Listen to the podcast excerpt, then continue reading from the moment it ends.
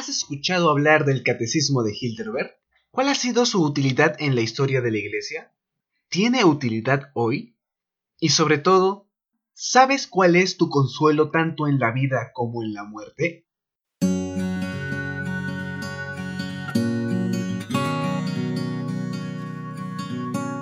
Bienvenidos al podcast de Cimiento y Estándar. Este es el primer episodio de la serie Viviendo y Muriendo en Gozo una guía devocional del Catecismo de Hildenberg por Cornelis Fong. Día del Señor 1. Introducción. El término catecismo se refiere a un libro que enseña por medio de preguntas y respuestas. En el siglo XVI, cuando la Iglesia estaba siendo reformada, tales catecismos fueron creados especialmente para instruir a la juventud de la Iglesia. Durante ese tiempo, una variedad de fieles pastores de la Iglesia proveyó tal manual para los niños. El nuestro ha venido de Hilderberg. Esta fue la capital del territorio real del Palatinado. Debido a que este catecismo se correspondía tan bien con las Sagradas Escrituras, fue aceptado en los Países Bajos como una expresión de la fe cristiana. También fue estipulado como un estándar para la predicación de la palabra y por esa razón fue dividido en 52 días del Señor. Cada domingo, el ministro de la palabra debía explicar una parte del catecismo de Hilderberg por medio de la instrucción de la palabra de Dios, porque esa es la clave de la salvación. Los padres deben familiarizar a sus hijos con la palabra desde su juventud. Moisés lo ordenó en Deuteronomio 4.9. Pablo también lo hizo en Efesios 6.4 por lo tanto, el título completo del Catecismo de Hilderberg es Catecismo o Instrucción en la Doctrina Cristiana que se enseña en las iglesias y escuelas reformadas de los Países Bajos.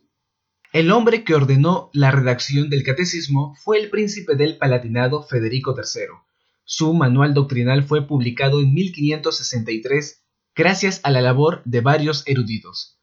El catecismo de Hilderberg fue inmediatamente atacado, sin embargo, Federico lo defendió, incluso cuando tuvo que comparecer ante la corte imperial, como lo había hecho Lutero casi medio siglo antes.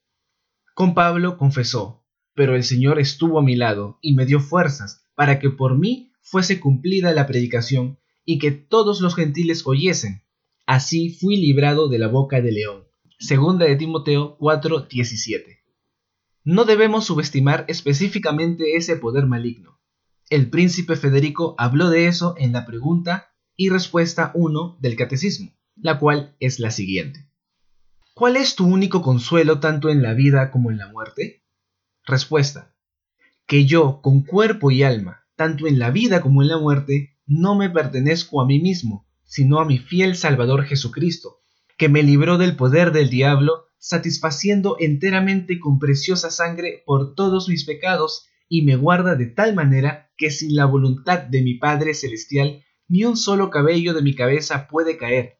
Antes es necesario que todas las cosas sirvan para mi salvación. Por eso también me asegura, por su Espíritu Santo, la vida eterna, y me hace pronto y aparejado para vivir en adelante según su santa voluntad. Aquí la Iglesia de Dios confiesa algo. Primero, sobre el Señor Jesús, luego sobre el Padre de nuestro Señor Jesús y tercero sobre el Espíritu Santo. El Señor Jesús vino a la tierra para destruir las obras del diablo. Pablo fue llamado a ser un apóstol para salvar a los paganos del poder de Satanás. El mismo Cristo habló una vez del reino de Satanás, y Pablo una vez llamó a Satanás el Dios de este mundo.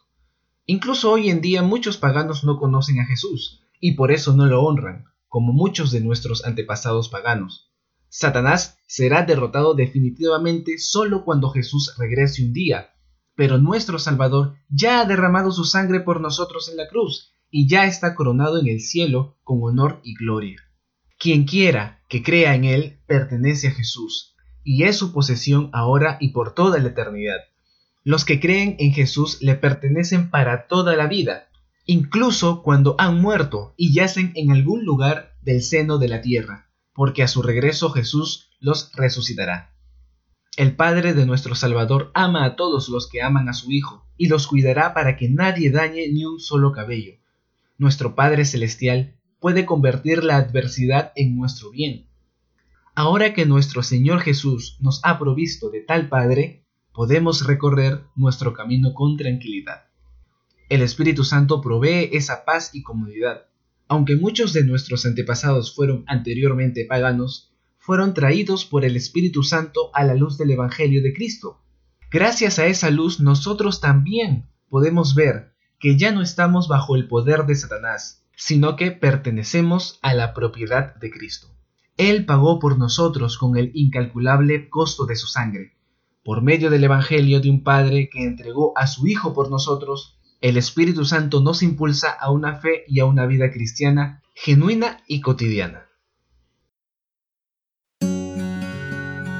Este fue el podcast de Cimiento y Estándar.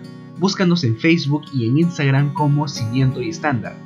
Entra a nuestro blog cimientoyestándar.wordpress.com suscríbete a nuestro canal de YouTube. Además, puedes pedirnos la versión bautista del Catecismo de Hilderberg hecha por Hércules Collins, enviándonos un mensaje a nuestro Facebook.